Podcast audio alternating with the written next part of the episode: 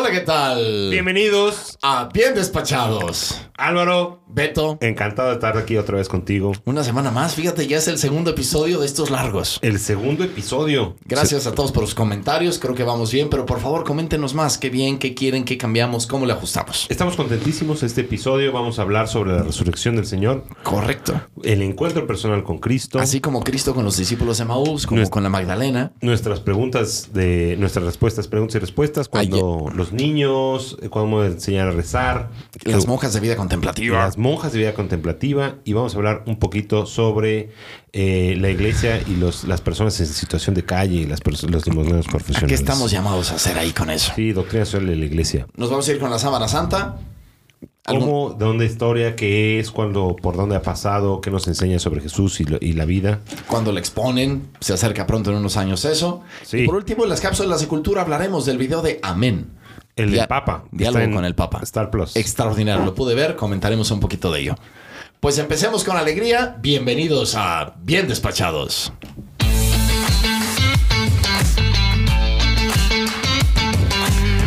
Beto, Cristo resucitó y se le fue apareciendo a los discípulos. Pero hay Al- algo muy peculiar. Muchos de ellos, los discípulos de Maús, la Magdalena, etcétera, se lo encontraron y no lo reconocían. Ese, ese es el, el epa- el evangelio de este domingo nos habla de eso. ¿Correcto? De cómo se aparecía. A mí siempre me pareció rarísimo desde que estudiamos teología. eh, cómo ellos no lo reconocieron al principio cuando estaba platicando. O sea, porque ah, lo habían visto hace 72 horas. pues. Exacto, exacto. Qué que- tan distinto estaba, pero no estaba distinto porque les enseñaban y sí lo reconocían. Ajá.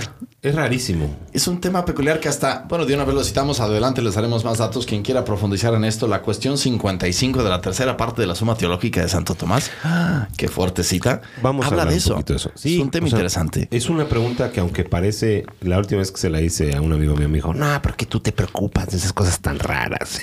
No, no, No, pero es que es esencial. es esencial. Es la pregunta que les hacemos a nuestros abuelitos, a nuestros papás. ¿Cómo conociste a mi abuelita, abuelito? Es esa pregunta, ¿no? El punto esencial de la cercanía, del amor. Y aquí es lo que se nos pregunta. ¿Y, y qué pasaba a mí? A mí sí me sorprende. ¿Cómo no lo reconocían? Era Jesús. es, es una cosa que llama mucho la atención. Llama mucho la atención. Y no solo a nosotros, sino a Santo Tomás y a muchos, muchos pensadores del- a lo largo de la historia, ¿no? Claro, porque es el punto base. De hecho, nuestros últimos dos papas así lo han glosado. A ti te encanta, Claro. ¿no? Citar al Papa Yo- Benedicto. Bueno, para mí fue un proceso muy importante en mi, en mi propio camino de conversión. El, el discurso de Deus Caritas es, bueno, la carta encíclica de Deus Caritas es del Papa Benedicto XVI, en la que él comienza diciendo, no, ser cristiano no es una decisión ética o una gran idea, sino por el contrario es una, un acontecimiento. Cristo es una persona eh, que nos da un nuevo horizonte a la vida y con ello una orientación eh, decisiva. Que es lo mismo que les pasa a los discípulos de Maús con sus respectivas... Diferencias. No, o sea, Sí, sí, humildemente, ¿no? Claro, es un encuentro, es un encuentro. Es un encuentro. Entonces, parte una experiencia y esa experiencia es con el resucitado, que se aparece de manera misteriosa o de manera inexplicable en distintos momentos de la vida. Correcto. Sí. Porque aparte, en esa misma carta del Papa, así empieza el Papa Benedicto, Dios es amor. Y quien permanece en el amor, permanece en Dios y Dios en él. Y, pero para estar en eso necesitamos este encuentro, porque si no, no, Sí. no se da, no se da esa experiencia profunda. ¿Sabes que te- Una cosa curiosa, yo desde chiquito, una de las canciones que más me gustaba de misa es la de Por la calzada de Maú. Si un peregrino Iba conmigo. Mira, cantas bien, Beto. No lo conocía al caminar. Ahora sí. En la fracción del pan. Me encantaba. Y, y luego cuando ya estaba en teología, ya muchos años después, y estaban hablando de esto, y decía, wow, ¿no? O sea, cuánto contenido y cuánta, cuánta experiencia en, en, en, en este episodio, en este, en Claro. este- Fíjate que yo creo que te pasó a ti también, Beto, pero en el seminario pues entramos muchísimos, ¿no? Al seminario. Yo no sé en tu grupo, pero lo normal en el seminario al inicio te asustabas, pero era ir, ir, salir y salir y 40. salir gente. ¿no? Nosotros éramos 50 el primer, el primer ¿Y día. cuántos se ordenaron, Beto? Bueno, ese no es el punto.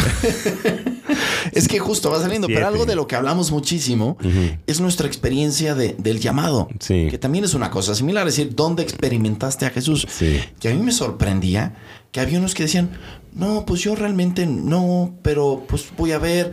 Ellos ya no estaban, o sea, Sí. se iban, porque Sí. en cambio el que te lo contaba con pasión no es que ese día y estuve como el Evangelio narra, ¿no? Era, era la- el llamado de Jesús, ¿no? Era la hora sexta cuando Jesús los llama. Era una cosa impresionante, ¿no? Cómo, cómo Jesús nos toca y nos llama. Oye, pues mira, a mí me gusta mucho, hablando de teología, justo recomendar la Suma Teológica, que es un libro muy mal entendido. Mm, O sea, es un libro que la primera vez que yo lo vi dije, ¿qué es eso mide metro y medio, no? Literal, yo tengo todos los tomos. Es, es un metro y medio de libro, ¿no? Es, es, un, es un tabicón y no se lee en orden alfabético, sino son eh, cuestiones, son preguntas, cuestiones y artículos. Correcto. Y entonces eh, Santo Tomás, que es un hombre brillante que ha hecho muchísimo por la iglesia, habla sobre este sobre esta realidad de Cristo resucitado, ¿no? Sí, sí, sí. Y, y además, algo, algo que es maravilloso de Santo Tomás es que eh, va a la vida cotidiana.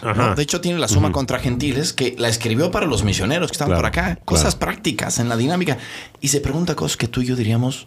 Por ejemplo, en esta son seis, eh, en, la, en la cuestión 55 son seis artículos. ¿no? Empieza diciendo, ¿convenía que se manifestara Jesús a todos?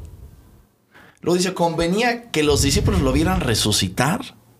Estaría padre, ¿no? Imagínate ver no, el momento. Es, es un tema, sí. Pero dice, ¿por qué sí, por qué no? y luego él pone la respuesta y las contrarrespuestas y una conclusión. Claro, ¿correcto? claro, claro. Primero pone los argumentos en contra. Ah. A ver, y eso es, eso es genial porque escucha a todo el mundo, todo lo que la gente opina. Luego él da su respuesta y después responde a las objeciones que se hayan tenido. Ok, sí, ¿No? es, es, es, es- es interesantísimo. Y hay que leerlo con, con, con calmita. Con calmita, pero es, es magnífico, es magnífico. La verdad es que sí es, es un, es, pues por algo es un gran eh, teólogo, pero hay muchos más, ¿no? Que nos pueden ayudar. Pero aquí se centra, ¿no? De, de esta manera. En, en algún momento decía, convenía que se apareciera Jesús de otra manera. En fin, hay temas. Pero vamos al, al punto esencial. ¿Tú cuándo encontraste a Jesús? Yo lo encontré en una hora santa. Mira qué chulo. Sí.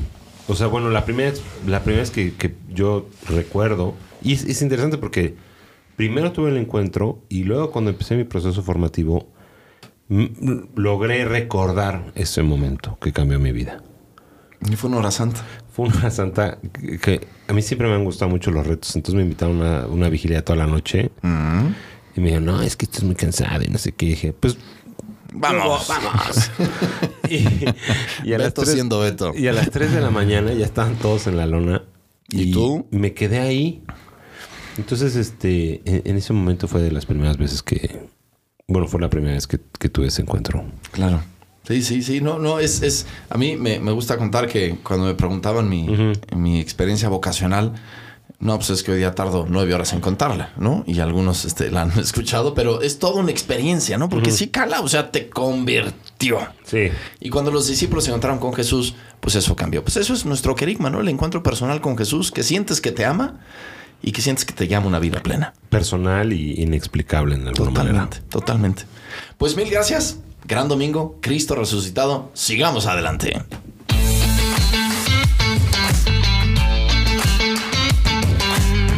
Preguntas y respuestas. Pues estamos tratando de. Mándenos, por favor, más preguntas y más respuestas a nuestros comentarios. Mándanos a tu- vía Twitter, vía Facebook. Ahora estamos resolviendo muchas de las preguntas que hemos. eh, de las más interesantes que se nos hacen cotidianamente en la vida. Exacto. Sí, sí, sí. pero Todos tenemos dos y, y algunas que nosotros mismos tenemos, ¿no? Y que simplemente se las ponemos en la voz de alguien más para intentar encontrar una claro, respuesta. Claro, claro. Eh, la primera pregunta que se nos hacían, y yo lo veo mucho en la parroquia, es este tema de la educación de los niños. Cuando llevas a los niños a la iglesia, ¿no? Hay niños de brazos, hay bebés, hay unos hooligans de dos- cuatro años que es un showazo traerlos. ¿Cómo, ¿Cómo educas a la fe? ¿Cómo te educaron a ti, Álvaro? Mira, te voy a contar mi experiencia este domingo en Misa de Once. A ver. Son niños, o sea, la, han- la han vivido. Es una maravilla esa Misa de Once, cómo la gozamos. Sí. Pero a mí me impacta Ajá. que en la consagración todos esos niños de rodillas y en silencio. Y entonces tener ahí, porque hubo huevitos para todos, ¿no? Y había un montonal de niños. Dices, ¿qué ha pasado en estos niños que saben ponerse de rodillas con el Señor y estar en silencio en ese momento tan bello? Sí. Es toda una experiencia. Es toda una experiencia. Y hay va- va- varias cosas. Una cosa es que el niño se sepa comportar en todos lados. ¿no? A mí me ha tocado ver niños muy educados que llegan a misa sin saber qué es y lo, y lo viven, ¿no? Y me ha tocado ver niños eh, poco estructurados que tampoco se pueden estructurar en, en la iglesia. Un Sí. poquito la disciplina de la casa. Pero creo que así como el- hay que educar a lavarse los dientes y a bañarse y a vestirse, pues enseñar a rezar es algo importantísimo. Sin duda. Y creo que es una responsabilidad también de todos. ¿eh? A mí me gusta mucho que aquí en la iglesia, en la parroquia El Señor del Buen Despacho, hemos logrado que la comunidad pues también se aguante. Sí. Yo, yo como principio esencial con los niños es lo que dijo Jesús. Dejen que los niños se acerquen a mí. Sí. Recuerdo en alguna ocasión que estaban echándole bronca a un niño por estar hablando. Yo, señora, aquí el niño tiene toda la disposición de hablar y de reír. Sí. Porque es necesario que vengan. Si no, nunca van a. Y nunca aprenden. No, o sea, tráiganlos. Pero traigan claro, a los niños a la iglesia. Con esa mirada y ya Dios irá trabajando en ellos. Sí, sí. Segunda pregunta. ¿Qué onda con las monjas de vida contemplativa? Sí. ¿Todavía hay o no hay? Ajá. Es una. A mí me costó muchísimo trabajo encontrar esa como entender esa vocación.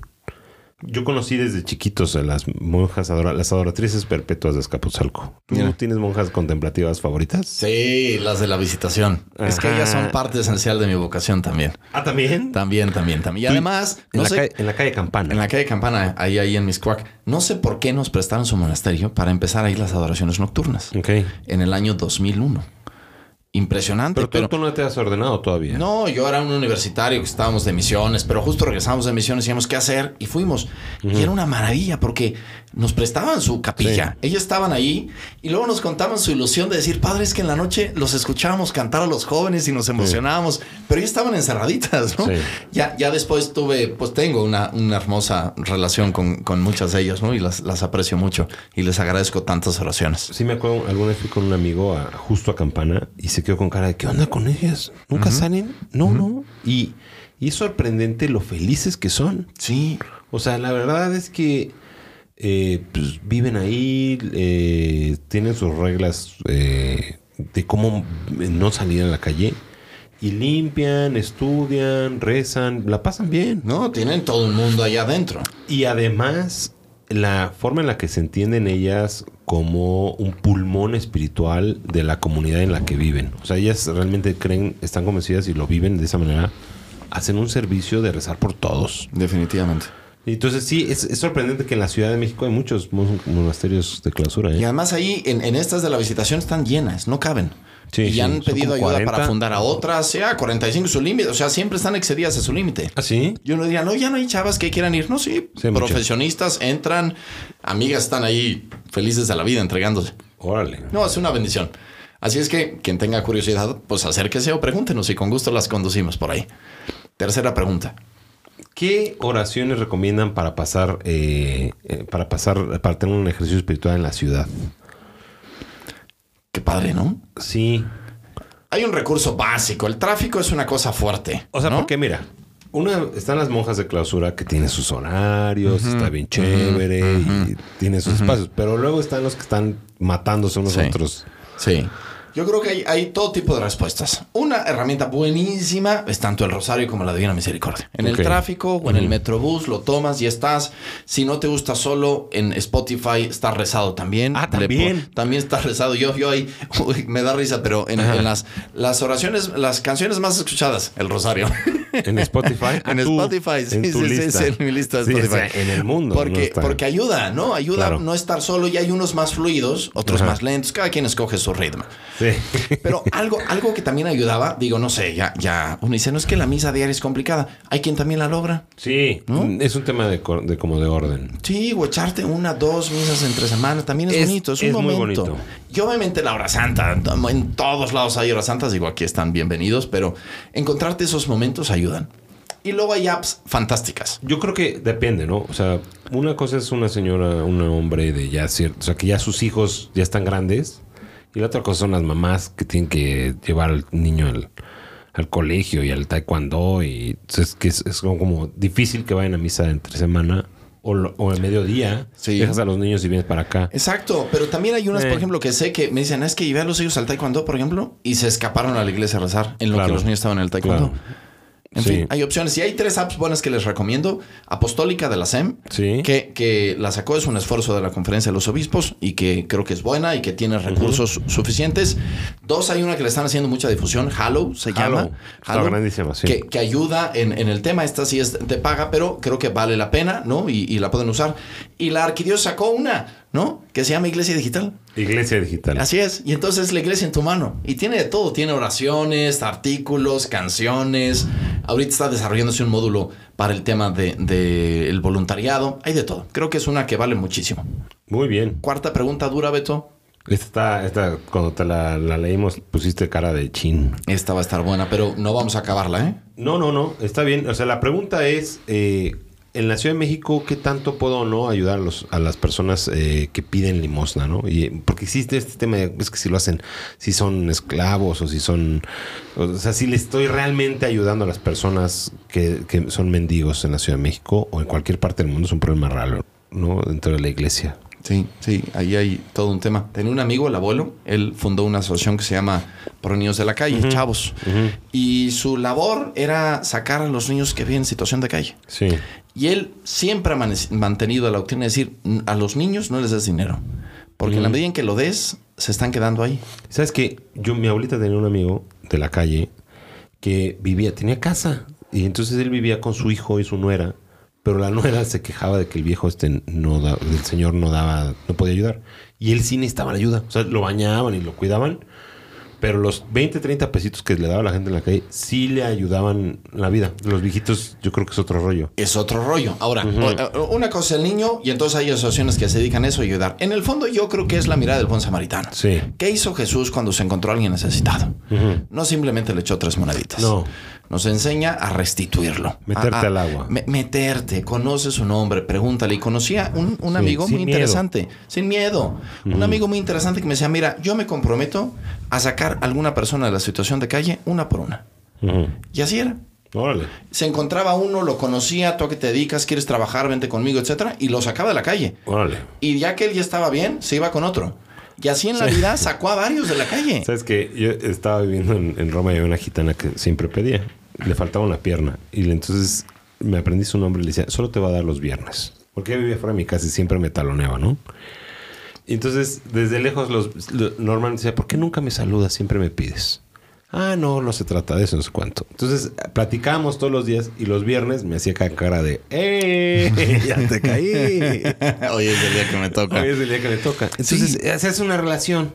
Para empezar eso, el Papa dice, no tiende la mano, míralo a los ojos, pregúntale su nombre, ¿no? Sí. Y cómo podemos caminar con ellos y, y ver como, como iglesia, cómo responder. Aquí en la parroquia, con, con Caritas parroquial, queremos ver cada vez llegan más, ¿no? Sí. Los domingos afuera. Y justo estamos viendo cómo ayudar uno por uno, conocer sus casos, sus dinámicas, porque no está padre vivir. ¿Tú has tenido que pedir limosna algún día? No, bueno, depende. O sea, pedir dinero así a un desconocido en la calle y ponerte a pedir. Pues cuando íbamos al seminario, pero más o menos no. No, a mí una vez me tocó hacerlo y, y fue fuerte. Llego al metro, que me tenía que ir a, Ah. a estudiarlo así y Así. no traía, me faltaba lana. Y entonces me puse ahí, oye, me prestas, me faltaban 50 centavos de aquella época en la que el metro estaba baratísimo. 50 centavos, Beto. No, hacer. Pasaron 15 y ninguno me dio. ¿Sabes qué? No, yo sí, yo soy muy, muy pediche para esas cosas. Hace poco alguien me alivianó con cinco pesos, una cosa así. Este, no tenía yo el cambio y yo se los doy. Ya, pues padre.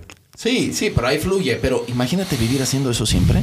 No está padre. Es un tema complicado. Hay que ayudarles, hay que ayudarles y también cuidar. Me contaba un amigo de la, de la Comisión Nacional de Derechos Humanos que sí existe un problema grande con los abuelos que los nietos o los hijos sacan a pedir limosna, a mendigar. Es que ese es y el ellos punto. sacan el usufructo de todo su dinero.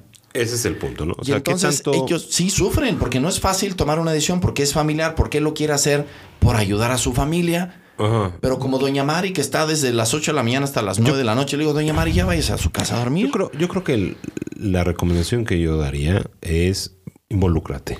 Involúcrate, totalmente.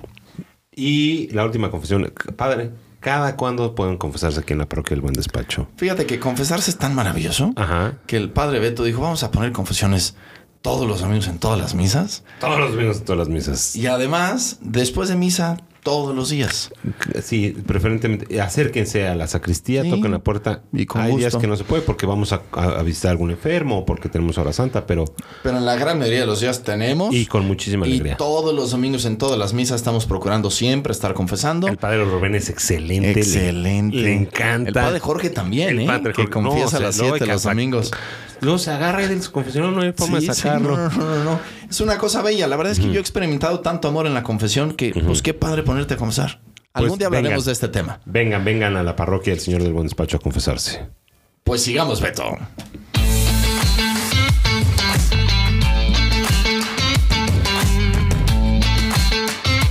Sábana Santa y ahora nos metemos con el comentario sobre la historia. Veamos Felipe y Ceci, bienvenidos. Encantado de tenerlos aquí otra vez esta nueva semana. Una semana más, mil gracias. La vez pasada estuvo interesantísima la cápsula. ¿Qué era la sábana santa? Que es la sinología. ¿Qué no era la sábana santa? Y hay tema y unas palabras muy peculiares que nos acaba. ¿Cómo, ¿Cuál era esa palabra, Felipe, de no hecho por mano humana? Aqueropita o aqueropolleta. Aqueropolleta, La aplíquenlo. aqueropolleta. Y no, empezaron a hablar de todas las reliquias y Todo, que todo, si todo. el manto y el paño y La túnica. la túnica. Yo decía, yo no, cada vez hablaban nuevas cosas, ¿verdad? Pero tenemos muchas dudas más, porque, por ejemplo, a nivel histórico, sabemos que eh, Santa Elena, por ahí del siglo IV, empieza la recopilación de muchas cosas de Tierra Santa. De las y ahí reliquias. empieza que la S- Santa Cruz, los santos lugares.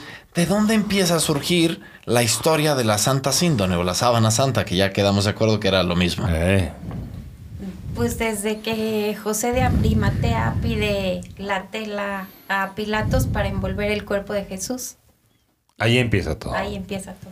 O sea, la tela se la pidió a Pilato. Mm, No, la, te- la tela la tenía, este, la compró José de Arimatea y Pilato le pidió el cuerpo a, a- digo Pilato, perdón. Este, José de José de Arimatea. Arimatea le pidió el cuerpo a Pilato. Muy bien. Y entonces ya lo envolvieron, lo pusieron Lo al ladito Lo, lo En sepulcro. en el sepulcro y luego Chiquitibuna la mamá resucitó. Algo Antes de- más. Eso era lo, lo más importante, lo, más- lo que puedes encontrar impresionante en la sábana santa es la resurrección. Es increíble. Sí, Claro. justo por eso optamos porque en esta Pascua habláramos de esto, con esa óptica de resurrección, porque es, es el testigo de la resurrección. Bueno, entonces se desinfló la sábana. se desinfló. Algo sucedió, pasó, y, y luego no se supo nada. Pero ¿por qué no se supo nada? A ver, si era una, una, un cuerpo, una tela o de una tumba, y tú te lo quedas, eso se llama saqueo de tumbas si los hubieran matado por saqueo de tumbas. Y, la, y también tenía sangre, y si tenía sangre, eh, te vuelves impuro y también puedes llegar a tener, te pueden matar porque tenía sangre, sobre todo de un, de un condenado a muerte. Uy, nunca lo había pensado así, pero, pero sí está tremendo eso. ¿Sí? Entonces no se supo qué sucedió, qué pasó en ese, en ese momento.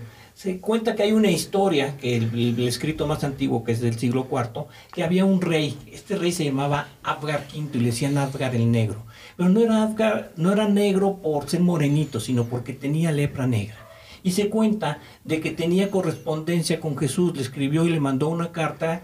Sabía él que curaba a los a, a leprosos y le mandó esta carta diciendo vente para acá yo te cuido sé que te quieren hacer algo pero yo te cuido y haces en mi reinado lo que quieras Pero a ver, ¿cómo, cómo está eso? Siglo IV. eso fue el escrito que está pero el rey Abgar era del siglo primero Ah, ya entiendo. O sea, en, en el siglo IV se, encontraron descubre cartas ese. de un siglo Ahí en. Qumran o algo por el estilo. Al- algo así sí Muy bien. y, y hay una carta que se, se respondió y dije no yo no voy a poder ir pero luego te voy a mandar algo ¿sí? Se cuenta que eh, el que fue a llevarle las cosas fue eh, San Judas Tadeo y traía un rostro, una imagen, la- el medallón puede ser lo que sería el rostro de la sábana santa. Ah, por eso San Judas tiene este rostro ahí. La monedita en el centro. La monedita o pues, no... Un medallón. Medallón o lo- 30 medallón. centímetros. Y la leyenda cuenta que cuando se tocó el rostro con la tela, se le quitó la lepra. Wow. Pasó a ser Pero entonces, hablando de la vez pasada, ¿eso era el santo sudario o la sábana santa? Bueno, en ese momento no tenía nombre como tal. Lo que comenzaron a llamar mandilión o tetradiplón. Tetradiplón sería doblado en cuatro o mandilión sería mantelito. Pero lo que sí es cierto es que de esa fue el primer reinado que se convirtió al cristianismo. Eso está está bien documentado.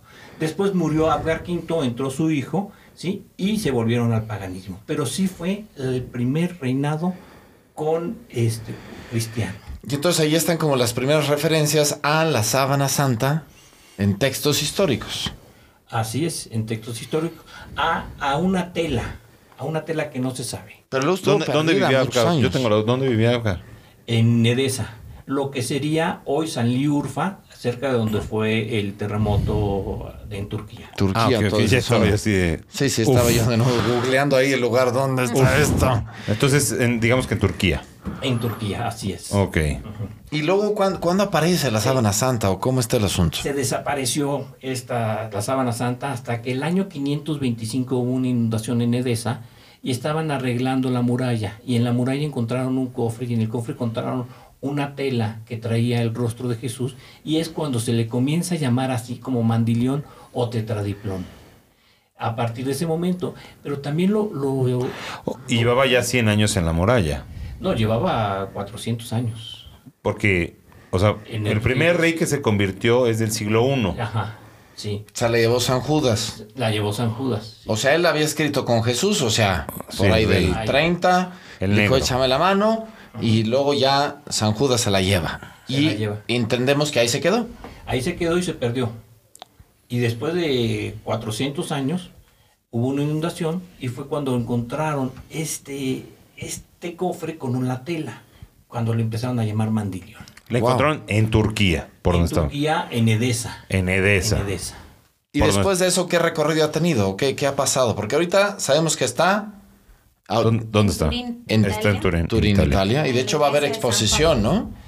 No sabemos, lo más probable es que sea en el año 25. Que para- toca. Que toca, porque no siempre está expuesta la, la sábana santa, se llama ostensión, igual que la, que la Virgen de Guadalupe siempre está expuesta, pero esta pocas veces está Se expuesta expone. al público. Claro, Está tiene. resguardada en un Eh, relicario, por- por- porque la Virgen también es una imagen de...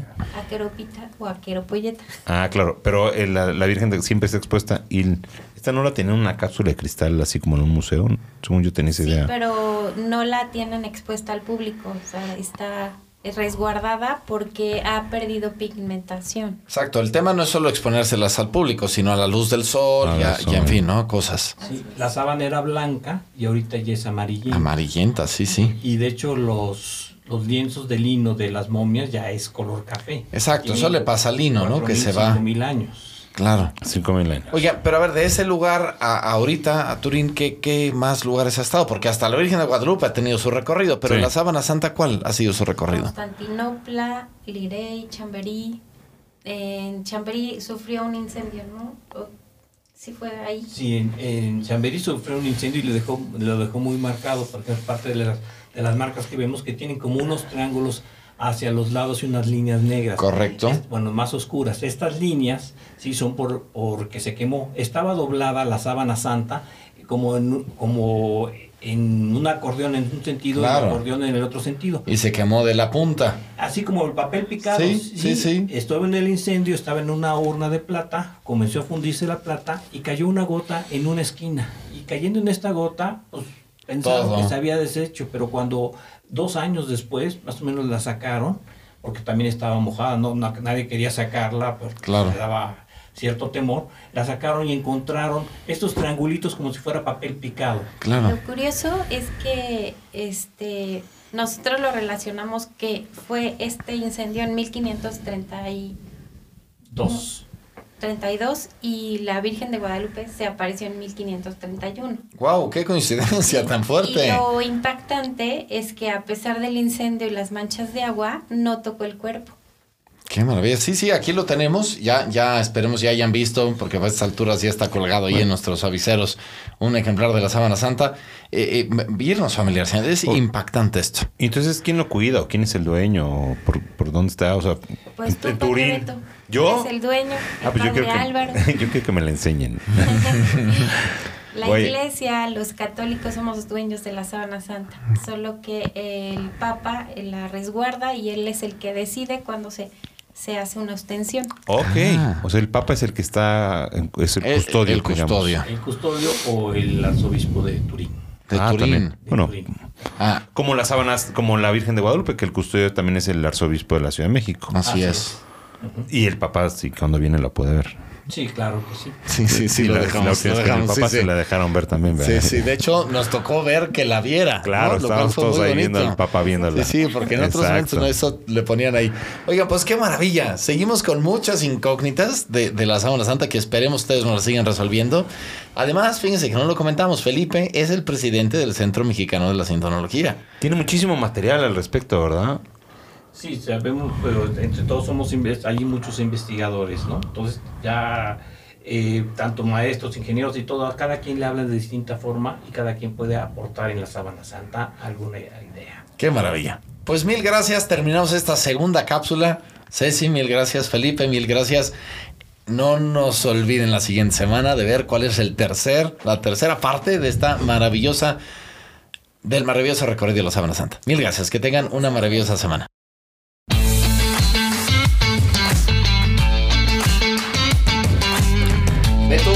Cápsula cultural.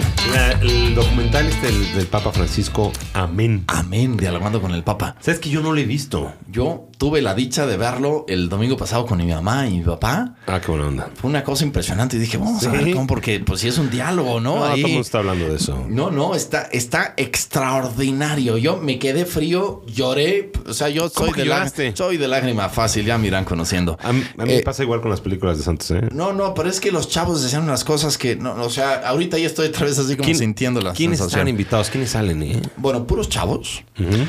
Eh, católicos dos, una católica del ¿Cuántos son? camino. ¿Cuántos eran? Ay, perdóname, pues yo creo que nueve, diez Nueve, más o menos, personas, algo así, sí, sí. Una, eh, bastantes mujeres, eh, chavos creo que son dos o tres máximo. ¿no? Em, una chava del camino, otra católica que Ajá. trabaja en su parroquia y todo, pero que está por el derecho a decidir, o sea, apoyando temas. Luego había... Que esa es parte de las que estaban más como interesantes, No, ¿no? no, no, no, no, no, no tienes ni idea. Un par de migrantes, una de Estados Unidos in- de origen hindú, eh, algún africano, Sí. eh, alguna de Chile, de Perú, eh, de México ninguno, de España había varios, todo hablado en español. Ajá. Eh, no, no, no sabes qué cosa tan maravillosa. ¿Y qué tipo de preguntas hicieron ahí o No, cómo? no todas. Bueno, empezaron así desde tranquilo, ¿no? Oye, ¿tú tienes un sueldo? No, o la otra y usas teléfono, así como sencillito. ¿Y si tiene sueldo el papá? Eh, eh, pues no, dicen, yo no tengo sueldo. O sea, la verdad es que lo que necesito, pues, pues me lo dan y ya está. ¿no? O sea, pero no, no, sueldo no. No gana Y dinero me, el y me dice, cuando necesitamos algo más difícil, pues busco quien nos eche la mano, ¿no? O sea, cuando a mí de modo directo me piden algún apoyo, pues yo busco quien me ayude a, a- a cubrir ese apoyo, ¿no? Para las caridades del Papa. Pero pues sí, no, no, dice que no. Y tampoco tiene celular. Dice que solo una vez le prestaron un tabicote y hizo una llamada, pero nunca más. Ok. Pero de ahí, agárrate, compadre. No, no, no. Las preguntas suben porque son las preguntas de hoy. Sí. Obviamente que si una mujer podría ser papa algún día, Ese sí había escuchado. que el tema de los abusos dentro de la iglesia, ahí se, se, se pandeó todo, o sea, fuerte, fuera. fuerte, fuerte. Muy, muy fuerte el asunto. Eh, el apoyo a las comunidades LGBT, la cercanía. A- había una chava que, que se dedica a la pornografía y el Ah. diálogo con ello fue bello, ¿eh? Bello. O sea, a mí me impactó. En algunos momentos el Papa simplemente está contemplando cómo ellos hablan Sí. entre ellos porque Sí, sí. empiezan a intervenir, a decir sus posturas y luego el Papa cierra, muy bello, pero no, no, no, no, no, qué Oye, cosas y de tan las maravillosas. respuestas que, que, que dieron, ¿cuál fue la que más te interesó de las cosas que dice el, Santo Padre? ¿no? Híjola, eh, me, centraría en dos. Dos. La, la chava eh, católica al final le dice que... La se- de por derecho a decidir. No, no, la, la del camino neoca- neocatecumenal. Ah, Eh, la, sí. la- la que era como su, su sparring, ¿no? Que me están platicando. Pues sí, yo, yo no sé si es para o no, pero no, no sabes, qué linda, qué linda chava, ¿eh? Ok. Eh, de repente le dice, papá, es que yo a veces me siento triste porque...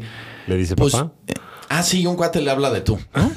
Sí, le digo, ¿te puedo hablar de tú? Sí, ¿cómo no? Ah, bueno, ¿y tú qué onda, Francisco? Sí, sí. No, y, y le dice, me siento triste porque pues yo he experimentado a Dios en mi vida tanto, como hablábamos al inicio, ¿no? Ese Cristo resucitado, y veo a tantas personas sin sentidas, sin sentido, como ovejas sin pastor, y eso me duele, etcétera. Y el Papa le dice, hija mía, gracias por estar aquí, Em, pero eh, tenía 20 años, creo, 20, 21 años, esta, esta chava María, y le dice, prepárate para la contradicción, porque en tu vida vas a, vas a encontrarte muchos momentos difíciles, pero nunca te sueltes de Dios, porque así como ahorita eres la única católica en medio de todos ellos, y qué valor tuviste para hablar, Sí. Pues en nuestro mundo eso tenemos que hacer. Y eso me ha ido a decir, pues así es, así estamos. Y, y- y no por eso te tienes que quedar en tu nichito de confort, Claro. sino sal, sal, sal No, al mundo. Seguramente a ti te ha pasado. O sea, una cosa eran los ideales que tenemos cuando tenemos 20 años en las misiones y Claro. tal. Y luego vas diciendo, chica, estamos complicados lo que. Pero no hay que dejar de soñar. No, hay que dejar de No, no, soñar. No, no, hay que seguir luchando Claro. por esos ideales magníficos, aunque a veces, híjole, ya uno se cansa. Y al final, yo creo que lo que más, y esto es como que lo que ya le robaría al Papa Francisco, Ajá. es su despedida. Sí, Porque sí hubo momentos álgidos. sí, claro. Por ejemplo, cuando le preguntaron eso de que si una mujer podía ser sacerdote, hubo un silencio así medio incómodo.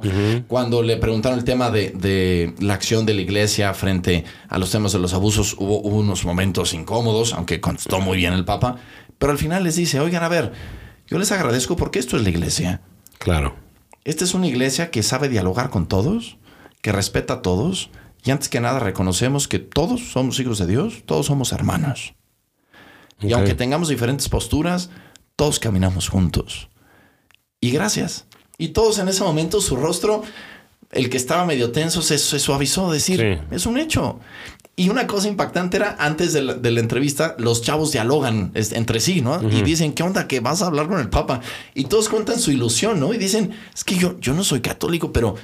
O sea, qué emoción hablar con el Papa, ¿no? No, no, era, era, es una ex- experiencia extraordinaria. Pues sí, sin duda creo que eso es, que eso es la iglesia y que eh, el testimonio del Papa valiente, ¿no? De lanzarse con los chavos y platicar es algo maravilloso. Pues qué padre, ¿no? Tengo la intención de ver este despedida. Sin duda, aprovechenlo. Documental. Disfrútenlo. Sigamos, Beto.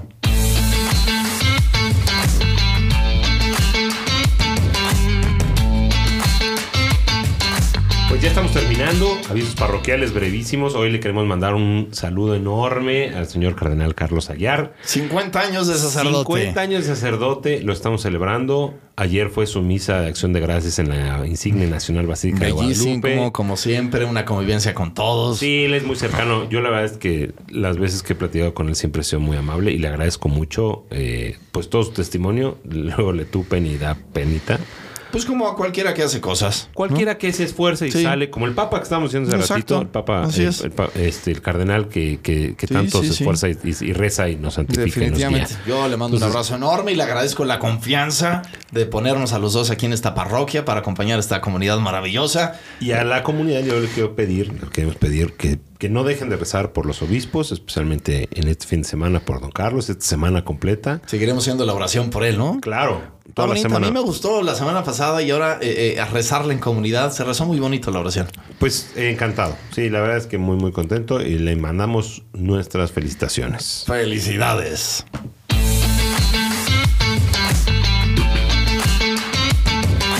Gracias por escucharnos, Beto. Gracias por compartir este segundo episodio de esta segunda temporada de Bien Despachados. No dejen de seguirnos, de acompañarnos, de visitarnos, De mandarnos preguntas para los siguientes episodios compartirnos y comentarnos. y que el gozo de la resurrección de Cristo siga iluminando y transformando nuestras vidas.